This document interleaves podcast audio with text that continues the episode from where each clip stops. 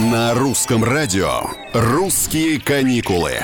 Привет, с вами Петр Кузнецов. Россияне стали чаще устраивать мини-путешествия на выходные. Раньше отпуск всегда был долгой поездкой. Такой долгой, что в итоге еще больше устанешь, чем отдохнешь. Теперь все больше семей готовы отправиться за пределы своего родного города всего на пару дней. Специалисты составили обойму готовых вариантов, которые охватывают множество городов и регионов в подборке более 150 объектов и мест для посещения. На все времени здесь не хватит, поэтому я выбрал самые интересные маршруты. «Русские каникулы».